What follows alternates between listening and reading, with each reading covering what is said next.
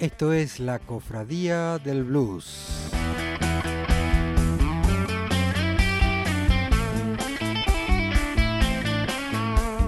El programa de blues de Radio Círculo.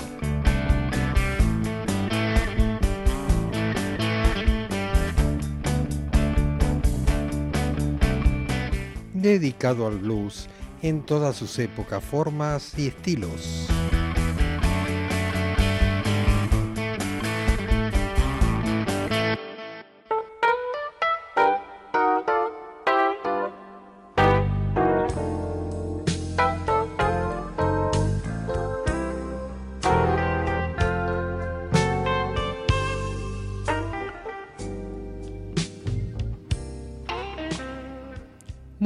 Noches amigas y amigos, bienvenidos a la Cofradía del Blues.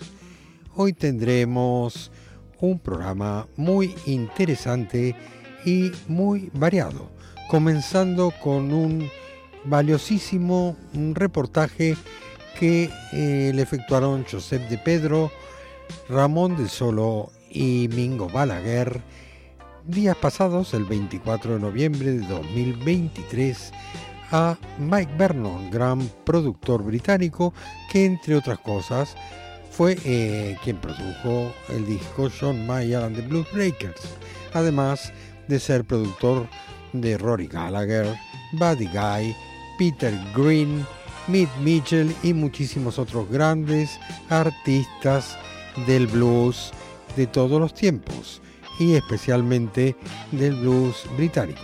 Vamos a escuchar este reportaje donde sobre todo nos cuenta cómo fue y qué pasó durante la segunda mitad de la década del 60 cuando mm, bueno floreció de una manera mm, extraordinaria el blues en las islas británicas. Vamos a continuar con el gran trío tejano ZZ Top y blues en clave de rock y de rock del fuerte, como ya sabéis. Y para finalizar, un tema de los Rolling Stones junto a ACDC, un gran clásico de los blues, Rock Me Baby. Bueno, soy Claudio Gavis, en mi nombre, en el de Ramón del Solo, Gustavo Mauricio y Adrián Lates. Espero que disfrutéis tanto como nosotros de la música y las historias de blues preparadas para esta noche aquí en la Cofradía de Blues, el programa de blues de Radio Círculo. Rural, urbano, acústico, eléctrico, alegre, triste, mayor o menor, el blues ha ejercido una influencia decisiva en el desarrollo de la música popular del siglo XX. En su doble condición de género y forma, se ha desarrollado como una corriente bien diferenciada de las demás, pero también se ha incorporado al jazz y finalmente ha dado origen al rock, que no solo es un estilo musical, sino uno de los movimientos estéticos y sociales más importantes de nuestro tiempo. Hoy todo el mundo conoce y habla del blues, y aunque su historia ha sido muchas veces contada, volver a recordarla nos permite comprender mejor la importancia que sus sencillos y mágicos 12 compases han tenido en el vastísimo panorama de la música actual.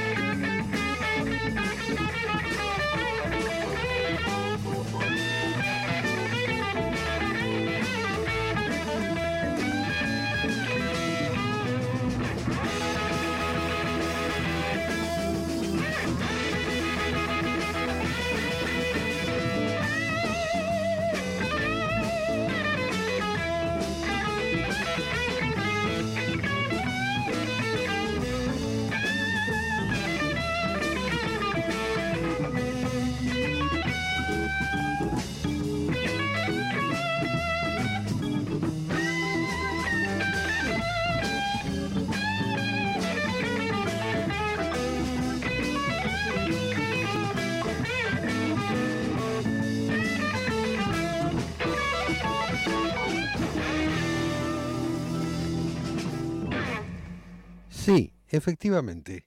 Lo que estábamos escuchando era el famoso tema de Freddie King, Hideaway, Escondite, en la, mm, bueno, eh, casi mítica versión del disco de John Mayall and the Blues Breakers con Eric Clapton, un disco que fue publicado en 1966 por el sello Decca y que marcó un antes y un después en la historia del blues británico y mm, de alguna manera en la historia del blues internacional.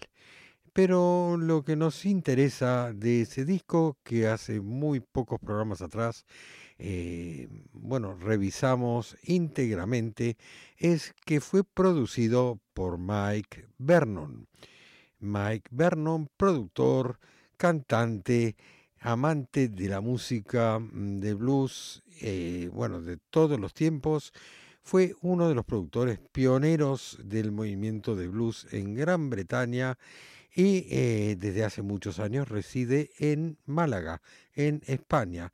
Y hace pocos días atrás estuvo mm, presentándose con su banda Cat Squirrel, formada también por Mingo Balaguer en armónica y Kit Carlos en guitarra en el Torito, el Centro Cultural El Torito de Moratalás, en un concierto organizado por la Moratalás Blues Factory, en el cual además, eh, bueno, se realizó una charla, eh, bueno, muy interesante que hemos podido grabar, aunque no en las mejores condiciones, en la cual Mike Vernon que, recordémoslo, fue productor de innumerables artistas, tales como John Mayall and the Blue Breakers, eh, Peter Green, Rory Gallagher, Buddy Guy, en fin, la lista es interminable y mm, del más alto nivel.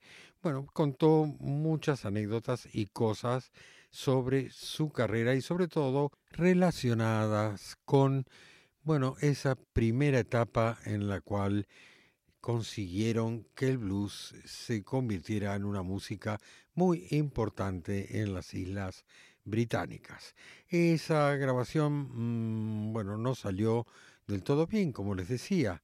Entonces hemos tenido que agregarle algunas preguntas eh, que hemos regrabado para que se pueda entender mejor el contenido de la charla. Eh, así que bueno, disculpen los defectos obvios de la reconstrucción, pero de cualquier forma hemos querido presentarles este histórico encuentro con Mike Vernon y esperamos que todos podáis entender muy bien la mayor parte de todo lo que se charla y todo lo que se cuenta. En la charla participaron, además de Mike Vernon, el cofrade Ramón del Solo, nuestro querido amigo, el escritor historiador Josep Pedro y el armonicista y compañero de grupo Mingo Balaguer. Así que, mm, bueno, fue Ramón quien repitió las preguntas que lamentablemente la grabación original había formulado pero no se entendían. Bueno, aquí están Josep Pedro, Mike Vernon, Mingo Balaguer y nuestro querido cofrade Ramón del Solo, conversando en el Torito antes del concierto del 24 de noviembre. Y después de la charla escucharemos algunos temas interpretados por Mike Vernon y God's Squirrel. Muy buenas eh, a todos y gracias por, por, venir. Como decía Ramón, es un, es un placer eh, tener aquí a Mike y a, y a Mingo. Eh, bueno, mi nombre es José Pedro y, y, también para mí es un placer poder hacerle unas preguntas a, a, Mike, más que nada para... Porque me decía que no sabría por dónde empezar, ¿no? Es decir, empiezo yo solo, pero ¿por dónde empiezo?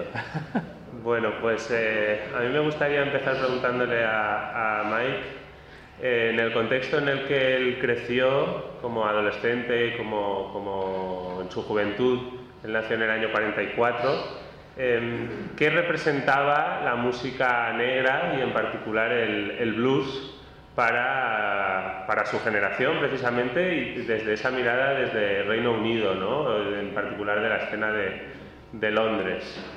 Eh, no sé si Mingo quieres... Bueno, eh, no te he prestado atención, será tú ah, la próxima sí, claro, claro. Uh, my question, Mike, is when you were growing up, uh, what did uh, for you in, in around the London area or in, in, Britain in general, what did black American music and particularly blues mean to you? What was the, the impact of discovering that music and those uh, early tours as a, as, a, as a fan of the music? Yeah. Well, the, the impact of the likes of Big Bill Brunsey, Muddy Waters, Johnny Hooker, Otis Spann coming to Europe was enormous. Um, el impacto de todos estos músicos, eh, Muddy Waters, eh, Otis Spann y todos estos músicos afroamericanos que venían a Inglaterra fue enorme. But really, I suppose actually, uh, the excitement was building because of radio play on uh, independent, well, there were only one or two independent radio stations in those days, of rhythm and blues music from the likes of Fats Domino, particularly, and Little Richard, sí. uh, that started the whole thing boiling. El impacto venía a través de las radios locales que había en esa época y you said Little, Richard and the other one was Otis mm -hmm. Pan, Otis Pan, right? Yeah, yeah. Y, y Otis Pan, que se escuchaban por las emisoras de entonces. Domino eh, Fast Domino, sorry, Fast Domino, y, y aquello pues fue un, un verdadero impacto en, en, en, Inglaterra, en el Reino Unido. Yeah. So, um, there were two or three people in the United Kingdom at that time who were party to bringing black American blues artists. Chris Barber, había tres personas en aquel momento que, que, traían, dos o tres personas que traían eh, músicos de Estados Unidos afroamericanos a Inglaterra. Uno era Chris Barber, and Harold Pendleton. Harold Pendleton, for segundo. Who was the head of a large business who um, started to put together festivals, and they would bring groups of black American musicians, sometimes as many as eight or even ten at one time, and they would tour the large theatres, and that was incredibly important and very, very popular. Sí, que se encargaba de, de hacer festivales y, y, y, traer todo lo que había en ese momento de música de blues eh, afroamericana en Inglaterra, en teatros y en eventos como festivales. Right. So that, that was how this, this whole business started. And sí, fue como esto empezó, como, esto, como este negocio empezó. Yeah. And in particular, the Chicago School of Music, which with Elmore James and with Muddy Waters, Little Walter, James Cotton, uh, and many, many others. La escuela, la escuela de blues de Chicago, como Rick Watt, eh, Mary Waters y, y, todos estos personajes que ha citado, eh, eran, eran lo, lo, lo, más importante del momento.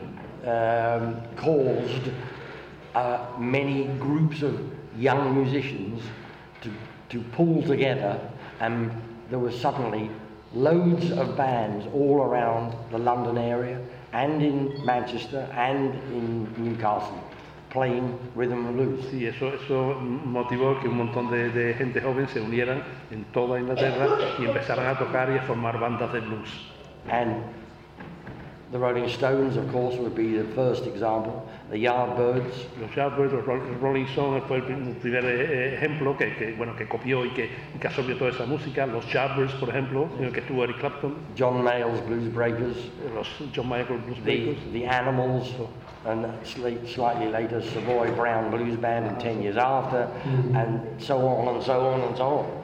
Ten years after, Savoy Brown y todo ese tipo de, de, de, de, de boom de, por el blues británico que empezó en esa época. En aquellas épocas de principios de los 60, cuando tú empiezas a, a llevar a tocar a Inglaterra a músicos afroamericanos, eh, gente como Champion Yadupri, Eddie Boyd, eh, Waters y, otros muchos, eh, tiene que producirse eh, necesariamente un choque cultural. Eh, los afroamericanos vienen de un contexto totalmente diferente y se encuentran con, con, una situación cultural que no tenía nada que ver con la que, con la que había en Estados Unidos. Era gente más joven, gente acostumbrada a otra forma de vida y gente acostumbrada a, a ver el blues o a tratar el blues con una visión totalmente diferente a la que ellos estaban acostumbrados. Cuéntanos algo sobre esto.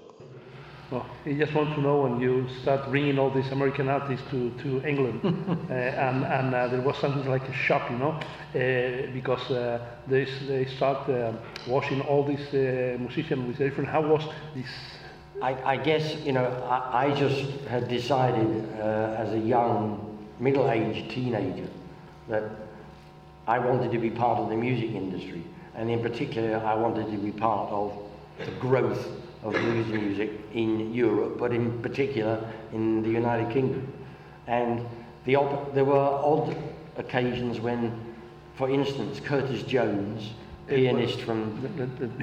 No, que él, él sintió desde, desde muy joven el formar parte de, de la música, incorporar el blues en el Reino Unido. Y entonces, and then, uh, Yeah. Curt- what did you say about Curtis Jones? Yes, was Cur- Curtis Jones, who was a Texas piano player, singer, Curtis Jones, que fue un pianista de Texas, very, very popular pre uh, the Second World War. sí, que, que era muy popular antes de la, With, de la Segunda Guerra Mundial. one, one particular hit record called Lonesome Bedroom Blues Blues- hay un, un- un disco particular se llama in Bedroom Blues, and a jazz promoter brought him in, uh, not from the USA, because he had already moved on a temporary basis in the, an older country to move to, uh, Morocco. Ah, bueno, sí, que lo, lo trajo desde... eh, Who was the name of the, the, the- of the guy who brought him? Oh, I don't know who that was. Okay. No, I don't remember. Que, bueno, que, que vino de- en, en esa época vivía en Marruecos y lo, lo trajeron desde, desde Marruecos. And then they brought him to England to play uh, a series of uh, performances in jazz clubs, not blues clubs. Lo trajeron, lo trajeron a Inglaterra para tocar en club de jazz, no en club de blues. And I instantly said, this is my chance. Now I, I can get him into the Decca studio and we can make, we'll make an album.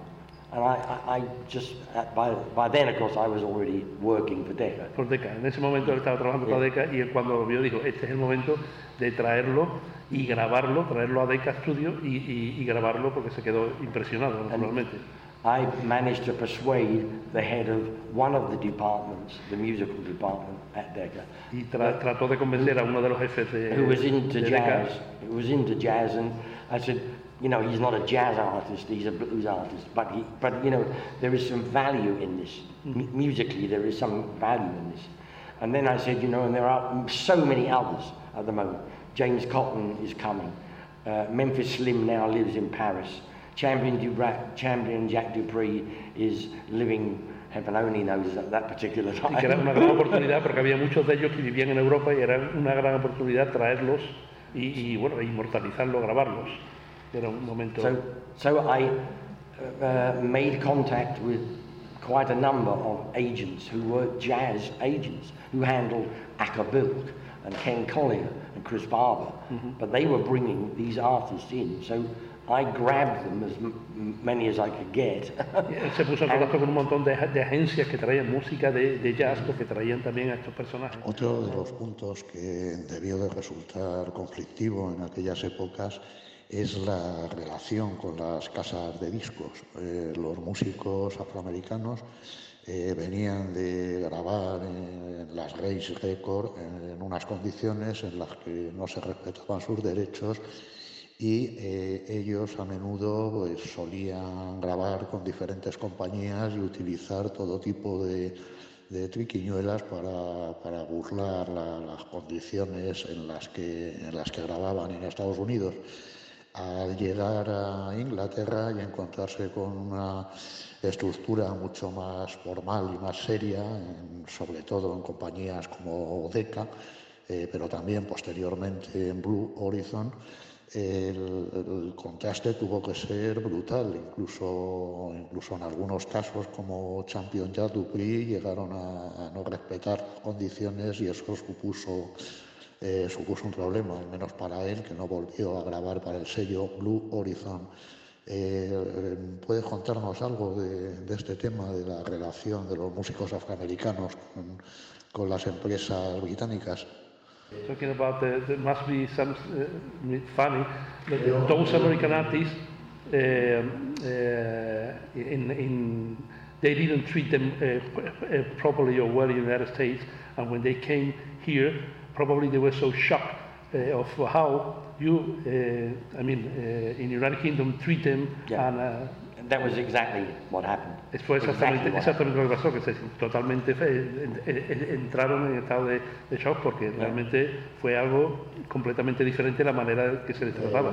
you know, a, a major, a major influence in the blues uh, evolution, Big Bill Brunzi, one of the greatest songwriters of the, in all time. Blues It doesn't matter whether it's you know California, Texas, Chicago, what it is. He he wrote so many great songs and made some incredible recordings. But in America, that everybody ignored him. Everybody ignored him except in Chicago, and the only people who took any notice of him were the other artists that nobody took a notice of. So they were like a, a, a group of 20 or 24 musicians who came together with Big Bill Brunzi and particularly Willie Dixon to, to form units who could play all around Chicago. And that's how most of those artists got to Europe. They were brought by the Germans, uh, Fritz and Fritz, was Rowan. But you mean that they and they Glickman. groups They playing in brought- Chicago? They, they brought groups of people over, like uh, Little Brother Montgomery, for instance, and Memphis Slim. Uh-huh, From Chicago to, to, Yeah, to yeah. United Yeah, Kingdom. found it with drummer, bass player, one or two guitar Así que players. se organizaban en grupos y desde Chicago venían a, a- a Inglaterra en grupos ya eh, formados para, para, para Me grabar, quiero- dispuestos a todo. Can you imagine Lightning Hopkins, Johnny Hooker, Puedes Sonny Boy Johnny Williamson, Hooker, Sonny Boy Williamson, all, Lanny Hopkins, all on the same bill together. It's like to- to- todos juntos, eh, eh, o sea, fue algo So- realmente eh, eh, totally- maravilloso, ¿no? totally mind blowing. Ajá, sí, sí. And I remember the story about, um, I think it was uh, Lightning Hopkins Recuerda una historia And- sobre Lightning Hopkins and John Lee Hooker. John Lee Hooker. And uh, Hopkins was playing a gig somewhere in London. Hop, eh, And- Lightning Hopkins en- tocaba en un And one of- concierto en cualquier en un sitio de, And de Londres. a, and a blues fan made the fatal mistake of asking him, I don't know how he had the nerve to do this, but he said, said Can you play a John Lee Hooker song? Y, y uno de los fans le dijo, ¿puedes tocar un tema de John Lee Hooker? Lightning Hopkins, ¿no? And Lightning Hopkins kind of looked at this guy with a very, very steely look and said, I am Lightning Hopkins. I play Lightning Hopkins. I don't play no damn. Le dijo, yo, yo other soy, words, John Lee Hooker. yo soy, yo soy el- el Lightning Hopkins, eh, eh, toco como Lightning Hopkins y no voy a tocar ningún Yeah. se diría Yeah. pip, Yeah. de John Lee Hooker. And I don't know if anybody here has ever seen Lightning Hopkins work. I mean, he was uh, amazing. No, no, no sabes si alguien aquí ha tenido oportunidad de ver a Lightning Hopkins tocar porque era, sure. era- era I'm- increíble. I'm not sure he ever played in Spain. No, I don't think so. I don't think so. ¿Sabemos si ha tocado Ramón o tú aquí en, en España Lightning Hopkins alguna vez? No. eh, If I can don't think just say one, if I, I can just say one thing about Lightning Hopkins, he was one of the great originals of the blues él fue uno de because los grandes originales. he had de, up de here- de, thousands, and I'm, I mean thousands of songs.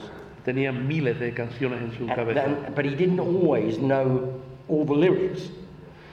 And so what he did was, almost every show he did was completely different from the one he did the day before. Cualquier, eh, cualquier concierto que él daba no tenía nada que ver, todos eran completamente He- diferentes. Ya all- un día, otro día, all era the completamente day diferente. afterwards, Ajá.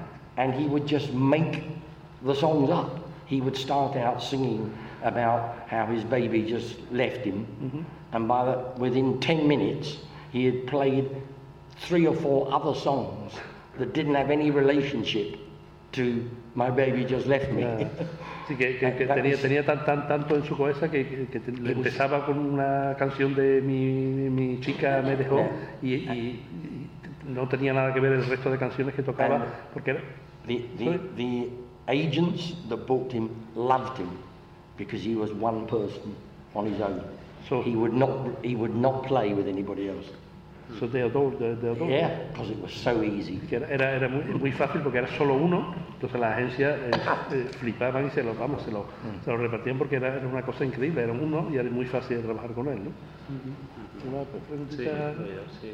Eh, también quería preguntarle a Mike, que, claro, su papel como productor ha sido totalmente vital ¿no? para el desarrollo de esa escena británica y trabajó tanto en compañías más mainstream o más establecidas como Decca, que estaba ya comentando, como con su propio sello independiente que fundó, que se llama Blue Horizon. Eh, así que mi pregunta va a ser que nos cuente un poco más sobre en qué consiste la labor del productor y cómo su labor podía cambiar trabajando para una compañía eh, u otra. Um, so my question, uh, Mike, you worked for Decca, like you said, but you also founded your own independent uh, label. Um, I feel like uh, fans don't always know the, the job of the producer. So uh, if you could describe a little bit uh, what you did, uh, what were the differences perhaps uh, working uh, in Decca or working in your own label. Uh, sometimes I guess you intervened a lot, but other times you, you didn't do uh, as much. Uh, perhaps technical aspects change or stylistic aspects change, repertoire. Uh, I mean, whatever you, you feel like, but around that, Yeah, that well. I mean, one of the, it's now I've already told the story about bringing Curtis Jones and Jack Dupree. Él ha contado ya la historia de traer Curtis Jones o The most, Dupree. the most success, successful and exciting recording that we did El, el uh, disco mm, mejor y el más emocionante que, que- que ha hecho was when we brought Otis Spann, fue cuando trajo a Otis Pan, Muddy Waters, Muddy Waters, Ransom Nolan, Ransom Nolan, and Little Willie Smith Little Willie Smith. in for one day's recording at Decca Number Two Studio. For one day, For one day. Para, para grabar en, Decca- eh, en un día en los estudios de Decca. and in the space of maybe six hours, maybe a little more, they recorded, I think, 14 or 15 tunes. Y en un espacio de 6 horas o quizás un poco más, eh, se grabaron 14, 14 o 15, you said, right? Yeah, 14 o 15 temas. uh, which the best ones of which came out on Decca under the title The Blues of Otis Spann. The Blues of Otis Band. Yeah. La, la mayoría de ellos salieron en, en- en un disco llamó The Blues of Otis Band. Mike, en el momento en que tú comienzas eh, tu carrera eh, llevando la producción de, de gente de la importancia de George Mayer, de Eric Clapton, de Peter Green, eh, de Fleetwood Mac, eh, con toda esta gente, eh, tú eras consciente ya de, de lo que iba a ser la trayectoria dentro del mundo de la música de, de todos estos grandes, o, o simplemente fue una apuesta por lo que ya había y, y acertaste. When you started recording uh, uh, English musician, uh, you were really confident that people like John Mayall and uh, Peter Green will succeed. Uh, Yes. Yes. Yes, in the same way that I knew that if I could get Otis Span and Muddy Waters together, it couldn't fail. The record couldn't fail. Ujú. Sí, sí, por la misma razón que eh, tra- trayendo a Otis Pan y a Mary Water y eso no iba a fallar, iba a ser un éxito No. seguro. But of O sea que course, te- th- th- there was a there was an issue because Muddy was signed to Chess Records in Chicago. había un problema porque Muddy Waters había firmado So- con la Chess Record en Chicago We couldn't use his name on the sleeve, y no podía of the vinyl. utilizar su nombre en, en el, en el disco, no, po- no So- podía ponerlo. so we ch- we chose the, the, the word brother, Y eligieron poner Brothers porque no podían poner su nombre. which Span, Otis Span, because everyone called him Span, uh, referred to Muddy as brother. Brother as well. you know, you know, and that, which always used to get short, shortened as bro, but, Uh-huh. but that more more recent. But you couldn't, you couldn't put your, your, uh, his name by, by, by no, no, a- and I, the production work that I did on that record was minimal. The, the, the hard work was getting the deal to make the record in the first place. Sí, que, que- que el trabajo que él hizo de producción fue mínimo en esa ocasión, que el trabajo duro fue realmente eh, eh, eh, hacer, poder grabar allí en Decca a estos Yeah, artistas. with- Eso fue el trabajo duro y, y por lo que luchó realmente. Yeah, with those quality of players, top line players in, from Chicago, you don't need to tell them what to do. Con ese nivel de, de músicos de Chicago, tú no tenías que decirle a ellos qué es lo que tenían que hacer. Todo, digamos que todo salía solo, vamos. The only thing that we did to, to perk up, you know that expression, to make it more brighter, more happening, Uh-huh. was one song that Span recorded called Stirs Me Up. Lo, único que podían hacer para resaltar un poco, de alguna manera, era que una, una canción que, que tocaba Otis Spann se llamaba, could you repeat the, the, the name of the song? Stirs Me Up. Stars Me Up. Yep. Which I had decided would be interesting to do with um, adding Eric Clapton and Jimmy Page. que él pensó que sería interesante añadirle a ese tema de la grabación a Eric Clapton y Jimmy Page. Yeah, Jimmy Page playing harmonica, which was not a good idea. Jimmy Page to- tocó la armónica en ese tema y que no fue una gran idea, desde luego. I think you would have to put it into a section that uh, th- this is um, white boy, white boy British blues harmonica player. Not good. Puesto un, un inglés británico armonicista, entre paréntesis, no bueno. But, but when it came when it came to John Mayall and when it came to many of the other bands that I worked with, was because I went to see them live. For me, that was what made me realise that there was a huge market for this kind of music. En England. That there was n- then nobody uh, when it first started, nobody was paying any attention to the possibilities of recording it and actually selling records. You're talking about English musicians. Yes, yes. Así que él, él- él- él enseguida se dio cuenta cuando iba a los conciertos, gente como John Mayer, Bruce Break y toda esta gente, que era un potencial buenísimo para grabarlo y que nadie mm, prestaba atención y que él, él- él, eh, vio que eso era eh, una cosa que, que iba a ser un éxito seguro. Y por supuesto él lo vio antes y los estudió, digamos, al ver los conciertos antes de tomar la decisión de grabarlos. And as a producer, uh, which has, uh, in terms of determining what a producer does, there are so many issues, so many issues Uh, within that umbrella. Muchas, mu- muchas cosas.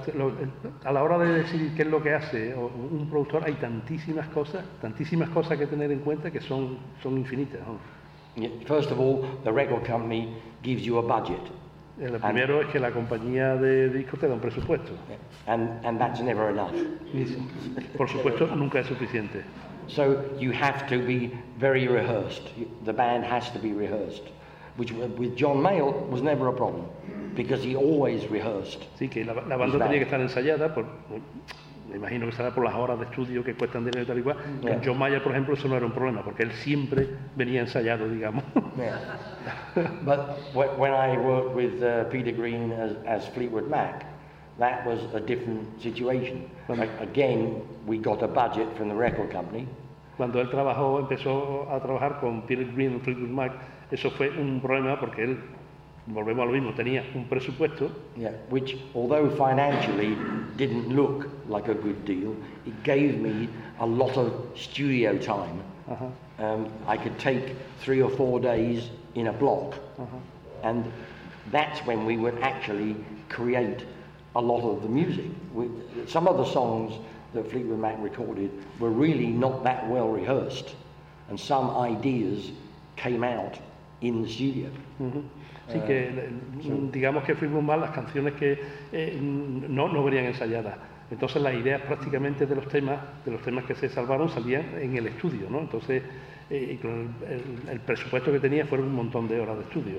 Yeah. I mean, it was it was not unusual for Fleetwood Mac to spend quite a lot of the day sort of like this, trying to figure out what they were going to play. But when they finally made a decision of what they were going to play, it was it was nailed. Sí, que cuando tomaron la decisión realmente de qué es lo que había que grabar, todo fue fantástico, pero que fueron horas difíciles, vamos.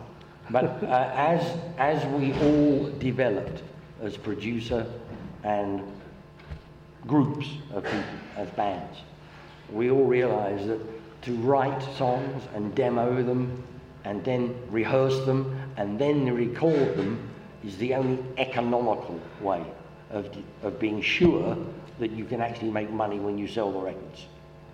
Ok, sí que cuando, cuando digamos, eh, eh, lo- el productor y el grupo se da cuenta de que todo tiene que estar ensayado, todo se tiene que hacer en el tiempo apro- apropiado y todo sale bien, es cuando se, se dan cuenta realmente de que eso puede ser económicamente viable. So when I was working for Decca, Cuando él estaba, trabajaba estaba trabajando para I, as, as was already stated, Joseph said that I had uh, my own independent record label, wh- wh- which was uh, what we call mail order. So all the records, 99, we, we pressed 99 of a uh, single, but you- but you but no, no more than a, no more than 99, because if you pressed 100, you had to pay purchase tax. ah, so you, you, So you- by, by paying, by pressing but that was when, when, when you was uh, own your, your own. Uh, yes, at the very beginning, when okay. it, when it When was, you started with Blue Horizon. yes, when I first started Blue Horizon, Cuando él empezó con su, con su compañía eh, propia, Blue Horizon, eh, el, you press all- only 99 records Yes. because if you, eh, hacía, o sea, o prensaba 99 discos porque a partir de los 100 ya tenía que pagar un impuesto y salía más caro. and we didn't, we didn't have any money, you know. No tenían, no tenían eh, medios was a- a en aquella época cuando empezaron. A staff producer who every month got a brown envelope with, with money in it, and that was it. And I thought, there's got to be another way. There must be another way to do this. Sí, que empezaba el mes con un sobre marrón con algo de dinero y decía, tiene que haber otra manera. De aquellas épocas de- del sello Blue Horizon eh, eh, hay grabaciones, hay, hay discos que han tardado años y años en, en publicarse y no lo han hecho hasta recientemente. Queda todavía material interesante en los archivos que, que podremos eh, ver en- en un futuro. Some records from Blue Horizon that last a lot of years to, to get uh, out. Yeah. Uh, there are still some material, some hide material? No, no? There's, no, there's nothing really left. No, I mean, No, there, no, there, no. there are a few things, but they're not worth. They're not worth. Hay algunas cosas, pero que no merece la pena. Believe me, I, I, I've been there. and so anyway, I let me just quickly finish this because we're running out of time. Know. Um, is that when Peter Green joined John Mayall's Blues Breakers, Cuando Peter Green eh, se unió a John Mayer y los Blues Breakers, at one point Peter said to me, eh, P- eh, Peter en un momento dado le dijo a él, um, "Let me tell you secretly that I'm not planning to stay with John Mayall very long." eh, de- déjame que te diga en secreto que yo no pienso estar con go- John I'm going to mucho form- tiempo. I'm going to form my own band. Voy a formar mi propia banda. And when I do that, I don't want to be making records on Decca Ajá, because John Mayall is on Decca. ajá. I want to be on Blue Horizon uh-huh. because I love the concept of a British blues label that works as a family, which is kind of the way it was. Quiso, dice que quiso hacerlo en Blue Horizon porque tenía la, la, la- era como una familia, ¿no? El, el- que no, no me he enterado de esto último muy bien. Como una- So when you, you said the last said you said that you wanted to record it in Blue Horizon. Peter yes, yes, Okay, better better than the, than in Decca. yes, yes. mejor que en So, Decca, so what I did, I explained to Peter that I am staffed. I am on the staff of Decca. So I've got to be very careful. So what I have to do is we have to record a couple of demos, but we can call them not more than a demo. We can call it a master, and we can offer it to Decca. Um, but we have to say that there is no option. The record must be released on Blue Horizon, Ajá, sí, que iba- not on Decca. un par de, de demos para enseñársela a Decca, pero que eh, los discos deberían de grabarse This- en, en Blue Horizon, en su sello, y no en Decca. This is what you would call a gamble. Una, eso se puede llamar eh, una, una apuesta. So I took the two tracks to the people at Decca that listened, Le llevó un par de, un par de canciones a la gente de Decca para que lo they, escuchara they liked it. y le gustaron. But the idea of our own record label, Blue Horizon, no way. Never. Nunca. Nunca.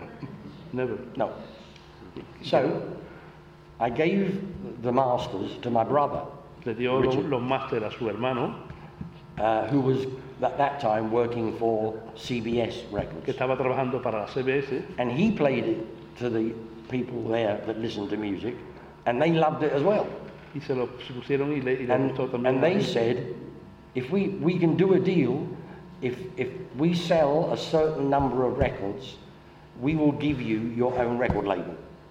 Podemos hacer un trato que si nosotros vendemos una cierta cantidad de, And- and una so cierta cantidad de discos, te damos tu propio sello Yeah. I, that first record that they put out, I believe My Time Ain't Long, uh, with Rambling Pony, I think it was, or something like that on the B side, came out on CBS with a little uh, label in the middle saying Blue Horizon. Ajá, que es eh, un tema Blue Pony, Yeah. eh, eh, uno Yeah. de, los, de los temas que salió, And- salió eh, con, con el sello de Blue Horizon en la CBS, con un pequeño, digamos, logo de, de, And Blue someone Horizon. at someone at Decca, who was in the promotion department, Y alguien de Decca en el departamento de promoción saw this record vio ese disco being reviewed and saying, Blue Horizon, Mike Vernon, doesn't he work for us? vio la crítica ese disco y dijo, "Eh, Mike Vernon, Blue Horizon, este no trabajaba para nosotros. So I then got a phone call to say to come into the office because I, I was probably at the studio, which is in another part of London. We need you to come to the office because we have to have a discussion. Sí, lo And- llamaron, tienes que venir al estudio porque tenemos que, pendiente una, una discusión. Fundamentally, they said, You are a staff producer. You have made a record independently. And I said, Yes, but we offered it to you and you wouldn't accept it. Sí, tú has hecho un disco por tu cuenta, te digo, sí, pero yo te lo he ofrecido a ti y tú no, eh, a So they- vosotros y vosotros no queríais hacerlo. So they said, okay, we have a, an offer. We, we either, you either quit, right, or we fire you.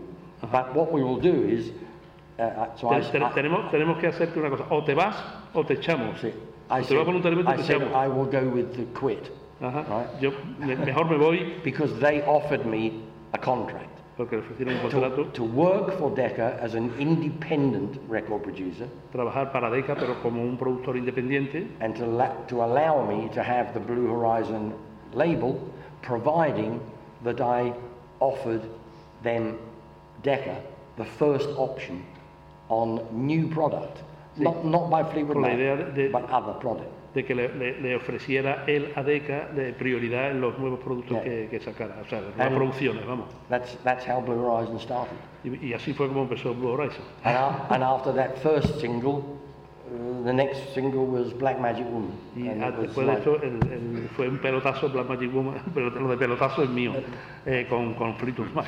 And I carried on producing John Mayall, and 10 years after, and Savoy Brown, and Y the whole a producir bunch John other Teen things. Disasters y toda la... And rather than a brown packet with, a, with some money in it, I got royalties on the sales, que, which I still, to this day, I still get checks y que, every three months. que en vez de recibir el sobre eh, de pago, eh, lo que empezó fue a conseguir royalty porque firmaba con cláusulas de royalty en cada disco que grababa y que hoy en día todavía sigue recibiendo royalties de esas grabaciones que hizo.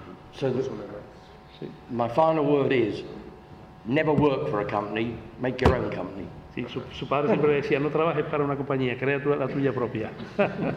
Oye, estamos fuera de tiempo, a las 15 tenemos que terminar el cuarto. ¿Nos da una? ¿Una? ¿Una? ¿Podemos? Sí, yo creo que una rapidita sobre el 20. Vale, una pregunta más, nos quedaríamos todo el día con Mike. Eh, yo le quiero preguntar qué hace aquí, ¿no? Eh, que hace 20 años viviendo en España y, y cómo compara la situación de aquí con lo que vivió y que estamos hablando de esos años. Mike, uh, what, what are you doing in Spain for 20 years? Uh, why did you come here? And, and uh, uh, you've joined with the musicians like Mingo, like the musicians backing you. What's, what's the, the, the comparison I- with I those came- old days and, and nowadays? I came, to, I came to Spain in two, 2000, 2000, yeah, 2000, and then stayed from 2001 onwards because I decided that I'd had enough of the music industry. Eh, And I- vino en el 2000 a España porque ya pensó que tenía ya suficiente, que ya no quería seguir en, Yeah. digamos, produciendo y en, y en la industria de la And- música. And um, after about 10 or 11 years, I suddenly started to feel that you know I needed I needed to actually go back to what I had been doing and see if I could still después, do it. después de 10 o 11 años mm, pensó que tenía que volver necesariamente a lo que había estado haciendo toda su vida. And in fact, that's when I met you. Y, y- y- y- when- no, no- no- nos conocimos eh, precisamente en esa época, los dos. And then I did a few um, odd bits and pieces. I did an album with Lazy Lester. Hizo un álbum de Lazy Lester, yo, I, yo estuve en la I then did an grabación. album with uh, Ollie Brown Un, un otro, otro músico, otro guitarrista inglés, Ollie Brown, and uh, Danny Wilde. Da- Danny Wilde, chico que se llama Danny Wilde, And también la then, but produjo. since, since then, I've done records with Lawrence Jones and a host of other Otro de la Eurovision, he produced me, he produced me a record, me produjo un right, disco yeah. también, una banda que yo tengo que se llama Mingo and now, Brothers. with Mingo and with uh, Kid Carlos and uh, the help of uh, Pascual and uh, Oriol, we're, uh, we formed Catskill, and um, I'm absolutely loving this. I just, I just think that you know the groove of what we're doing captures all those things that in 1960 and 1962 Eh, made me want to be in the music business. Music Business, sí, que ya cuando decidió formar la banda esta Casquirre, la que vamos a, la que vamos a tocar ahora, pues se sintió realmente feliz porque eso le, le- le- le vuelve a, a los tiempos de los años 60 y piensa que, que el groove que, que hay con la música que ha compuesto, la mayoría de los músicos de los temas lo ha compuesto él y Kid Carlos, pues que vuelven un poco retrospectivamente a lo que él sentía en los años 60 y 70 y que es la música que, que, que hace, que le gusta hacer. ¿Ok? Eso es. Muy bien, pues muchas gracias. Muchas gracias.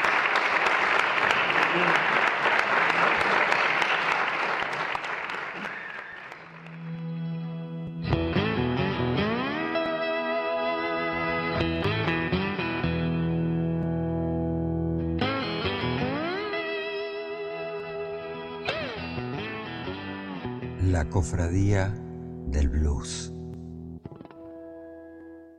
Y tal como les habíamos anticipado, vamos a cerrar esta primera sección de la cofradía del blues de hoy con algunos temas grabados por Mike Vernon junto a su grupo Cat Squirrel, ese grupo que incluye a Mingo Balaguer en armónica y a Kid Carlos en guitarra, dos extraordinarios músicos de blues españoles. Vamos a comenzar escuchando a esta banda tan particular interpretando Roll and Tumble Blues.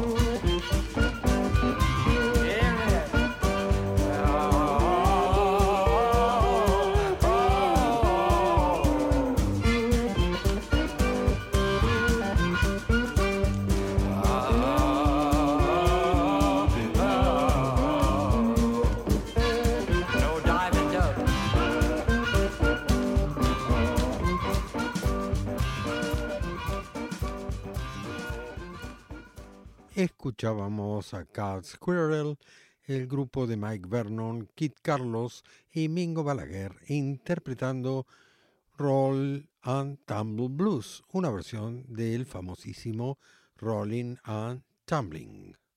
Vamos a continuar ahora escuchándolos con otro tema cuyo título es Sugary Sugary.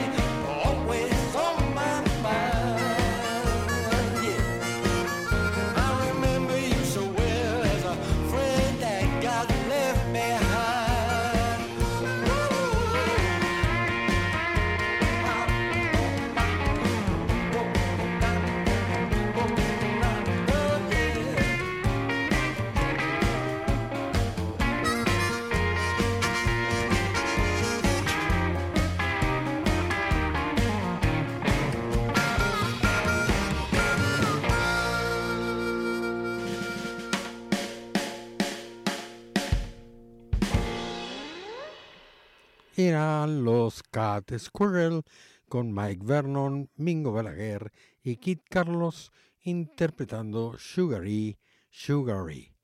Bueno, y para terminar con esta sección dedicada al gran Mike Vernon, y me permito eh, bueno, calificarlo de esa manera a este extraordinario hombre, productor y artista fundamental en la historia del blues británico y del blues internacional, vamos a dejarlo claro, Eh, bueno, vamos a escuchar otro tema de este grupo que ha formado y mantiene en funcionamiento en España, eh, junto a Mingo Balaguer y Kit Carlos.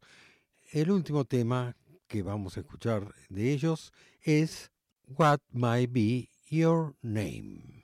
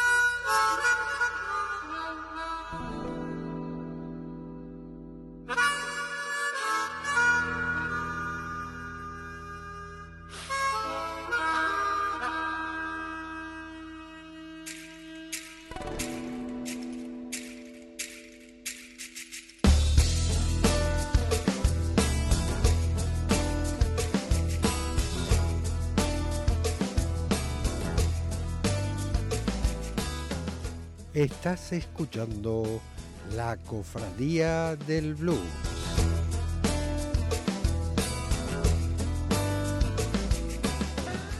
El programa de blues de Radio Círculo.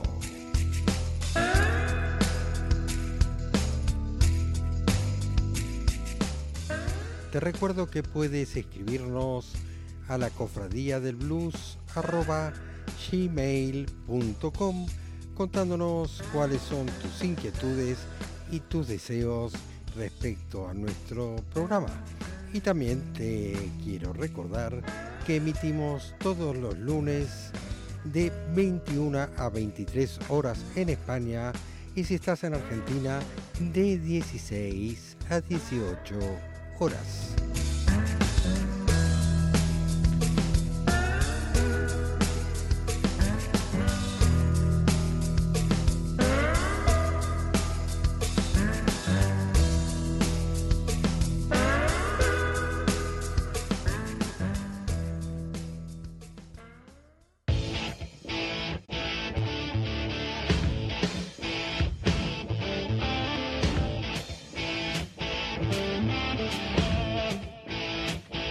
ZZ Top. My head's in Mississippi. Mi cabeza está Mississippi. I'm shuffling through the Texas sand, but my head's in Mississippi.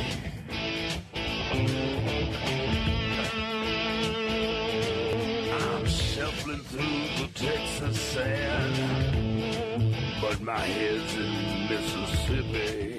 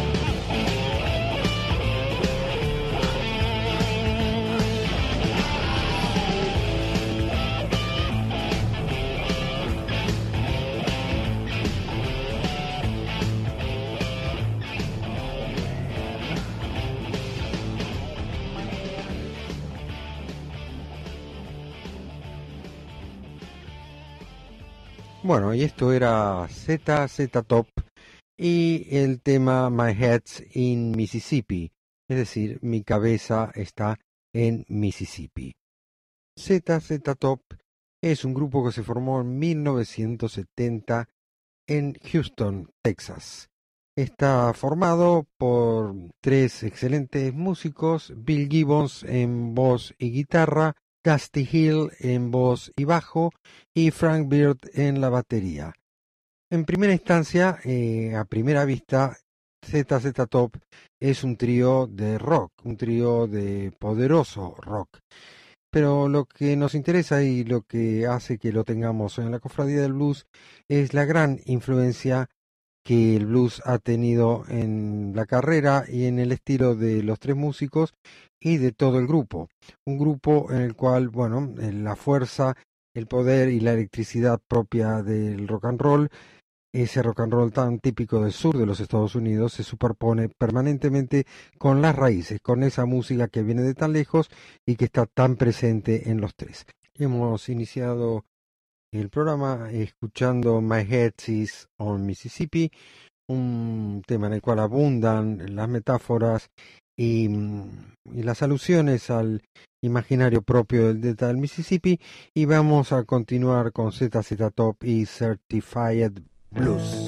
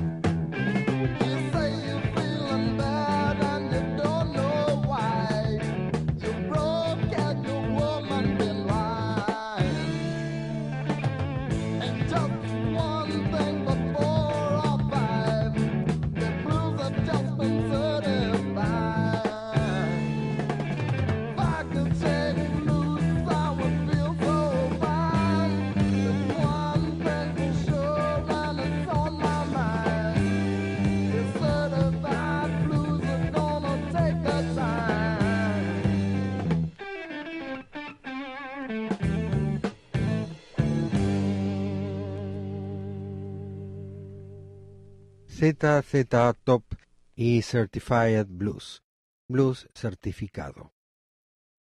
El blues está presente en la música de este trío en todas las facetas de su interpretación, tanto en la guitarra, naturalmente, de, Bill Gibbons, que es un guitarrista claramente orientado hacia el lenguaje del blues, como en la forma de cantar, eh, tanto él como Gil cantan con un estilo marcadamente influenciado por el blues, y también en la contundencia de los ritmos y en la sobriedad, en la austeridad con que son tratados los arreglos. En las letras de ZZ Top se mezclan por igual las metáforas, las imágenes que provienen del delta del Mississippi con el humor propio de Texas. Eh, una combinación que da un resultado muy curioso y pintoresco, mm, como lo es la imagen del trío del cual hablaremos un poco después. Vamos a continuar ahora escuchando un clásico del cual también tenemos que hablar, que es Hey Joe, hecho famoso por Jimi Hendrix en la mitad de los años 60. It's only love. We love you too. Just call them out. We're staying here all night long tonight. It doesn't matter. We go You know, it's when we first started out, we, a guy came along and snatched us out of Texas and took us all around the planet. Taught us about half of everything we know and then some. And I think y'all probably liked him, loved him just as much as we did. We kind of miss him, but you know who I mean, Jimi Hendrix. who won tonight. Yeah.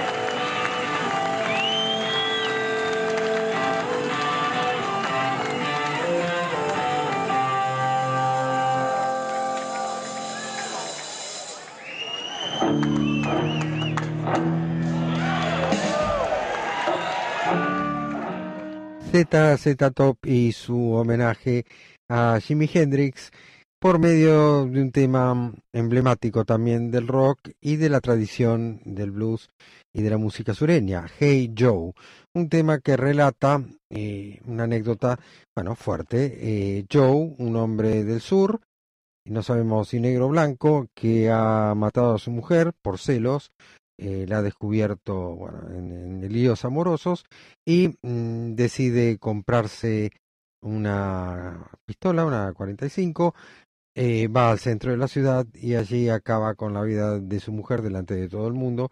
Vuelve al bar, mm, en el bar donde proclamó un rato antes que iba a matar a su mujer y donde todo el mundo le preguntaba, Hey Joe, where are you going with that gun in your hand? ¿Dónde estás yendo con esa pistola en la mano?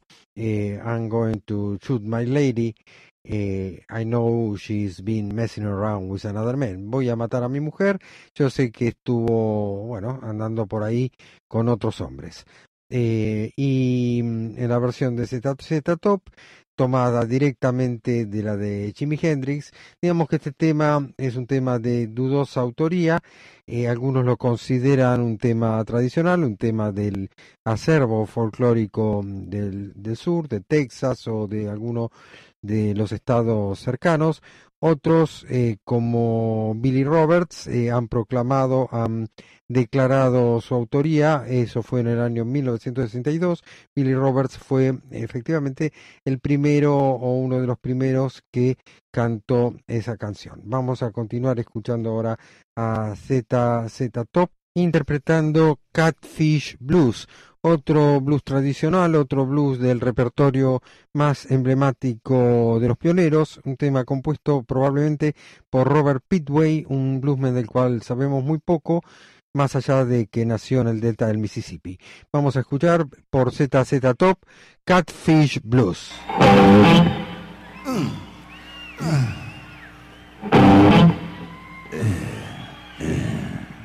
Música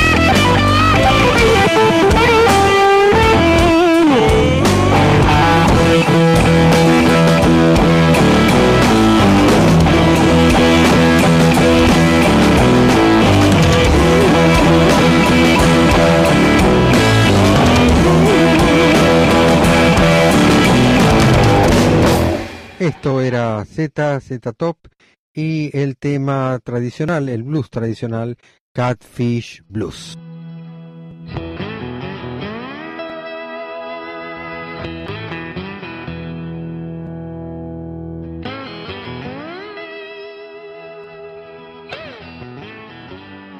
La cofradía del blues. Una de las cosas que primero llama la atención de Z, Top es su aspecto, su imagen. Tanto Gibbons como Hill, el, ba- el bajista y el guitarrista, suelen vestir de, con, mismo, con la misma indumentaria. Mm, Puede ser un traje o alguna cosa por el estilo. Los dos vestidos igual, los dos con gafas oscuras, los dos con larguísimas barbas, eh, a veces eh, teñidas de colores estrafalarios y eh, sombreros, diferentes tipos de sombreros, en fin, un aspecto enigmático, un aspecto entre cómico y raro, mm, digamos, raro, eh, bueno, que le confiere al grupo que una, un aspecto, una imagen siempre llamativa, siempre atractiva y misteriosa. Mm, El baterista, digamos, siempre tiene un aspecto normal y, no, no parece acoplarse a esta mm, tendencia de Gibbons y de Hill. El- digamos que esa imagen les ha permitido ser rápidamente identificados y que es una de las marcas registradas del trío. Eh, ambos se mueven al mismo compás, eh, Gibbons y Hill. Bueno, y todo eso le confiere a ZZ Top un aspecto mm, que es fácil de recordar y que forma parte de las características eh, tan distintivas de esta agrupación tejana. Vamos a seguir escuchándolos ahora eh, con un tema mm, muy bueno, con un blues eh, menor que se llama Blue Jeans Blues.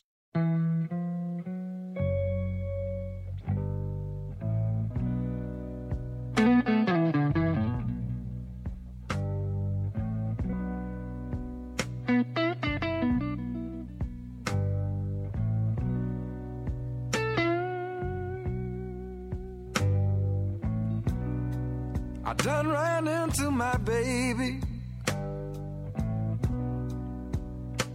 and finally found my old blue jean.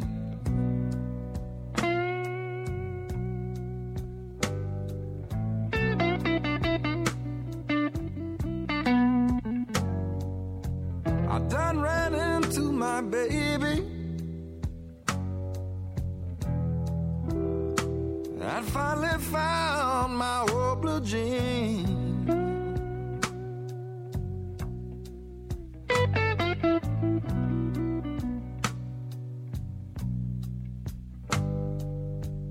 I could tell that day was mine from the oil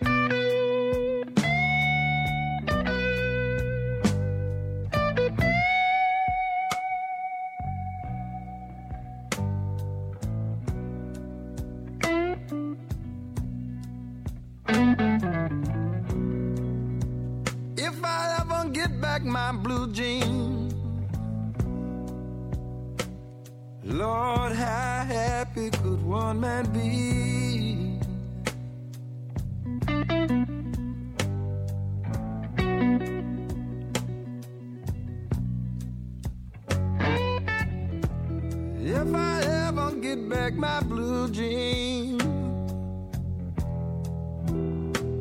Lord, how happy could one man be?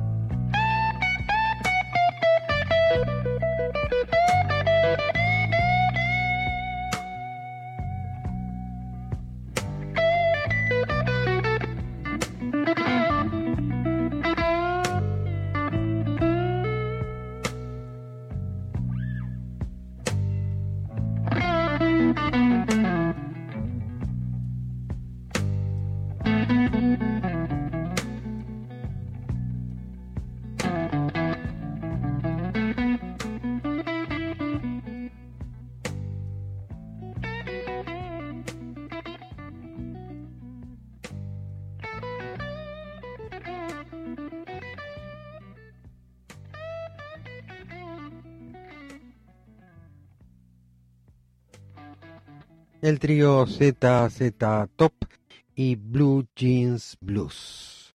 Durante la década del 80 y del 90, los ZZ Tops alcanzaron enormes cuotas de popularidad y lo hicieron a través de una inclusión en su música de mm, el rock electrónico, el uso de numerosos teclados, en fin, cambiaron muchísimo su onda y aunque conservaron las raíces, aunque conservaron los elementos propios del rock y el blues tejano, bueno, tomaron una dirección que, como les decía, los llevó a ser muy populares y a vender eh, toneladas de discos. Eh, Llegaron a los millones de discos eh, vendidos en muchos lugares del mundo. Su fama se hizo absolutamente internacional.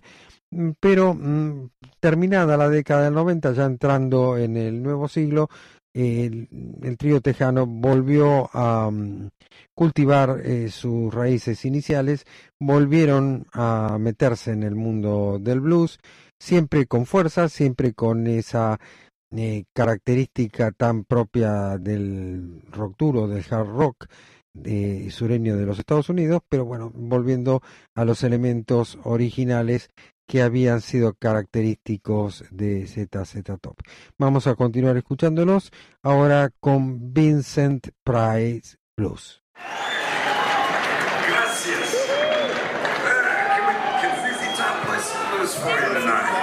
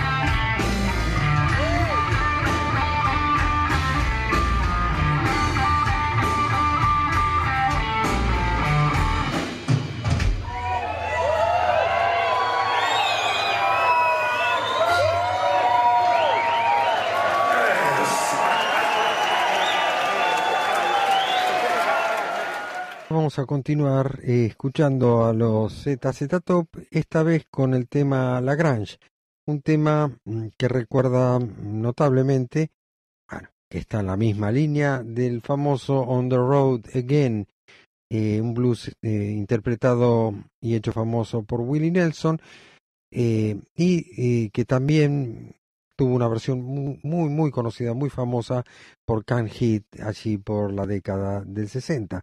Bueno, pues vamos a escuchar ahora este tema con tantas reminiscencias de On the Road Again que en la versión de mm, ZZ Top se llama La Grange.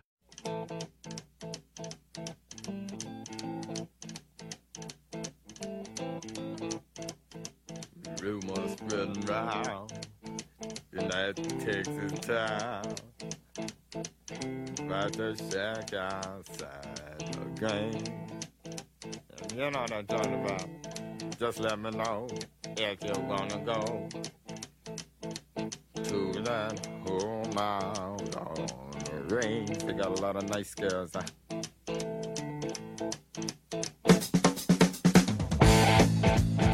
I'm racing.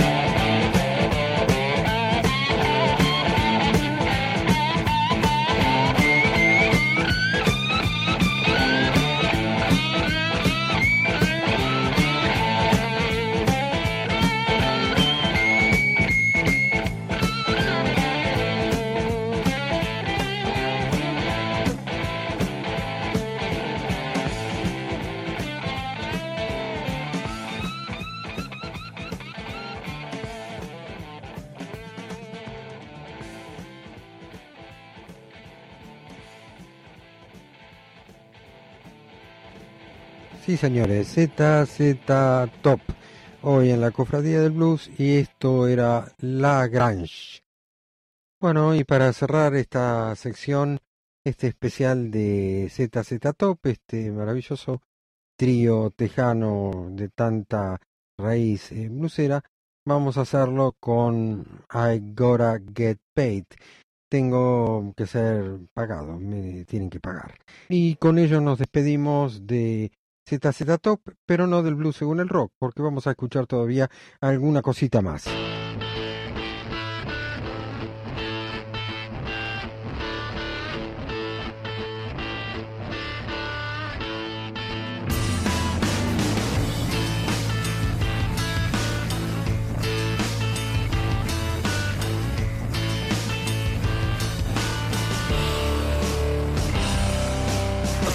25 lighters on my dresser, yes sir. You know I got to get paid.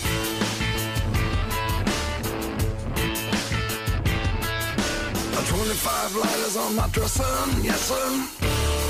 You know I got to get paid.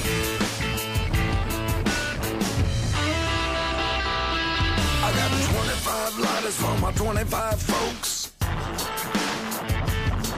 Gonna break the bank, got 25 more.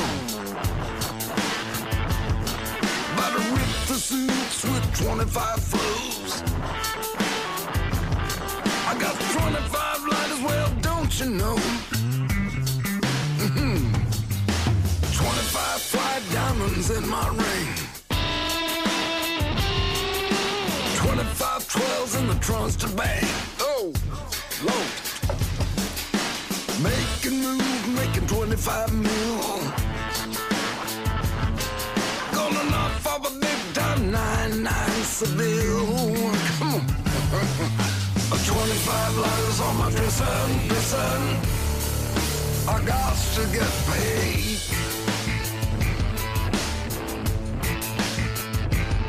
I got 25 lighters on my dresser, dresser.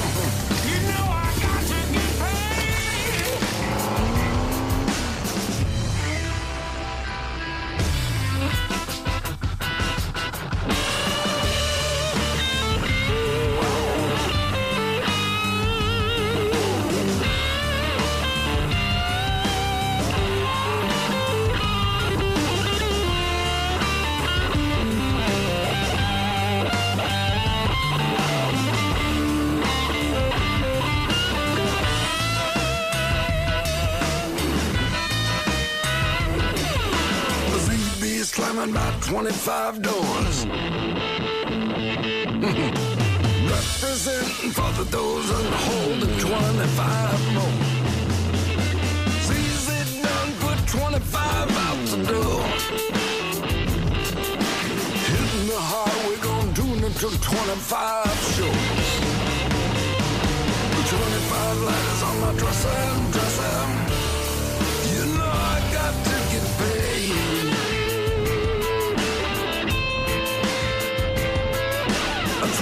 25 lighters on my dresser, dresser. Yes, sir. I got to get paid. A 25 lighters on my dresser, yes, sir. I got to, got to get paid. A 25 lighters on my dresser, yes, sir.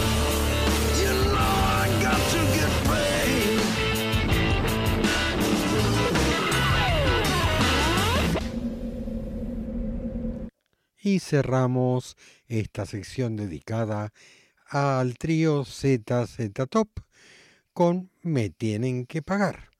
Y nos vamos. Yo soy Claudio Gavis, en mi nombre, en el de Ramón de Solo, Gustavo Mauricio y Adrián Lates.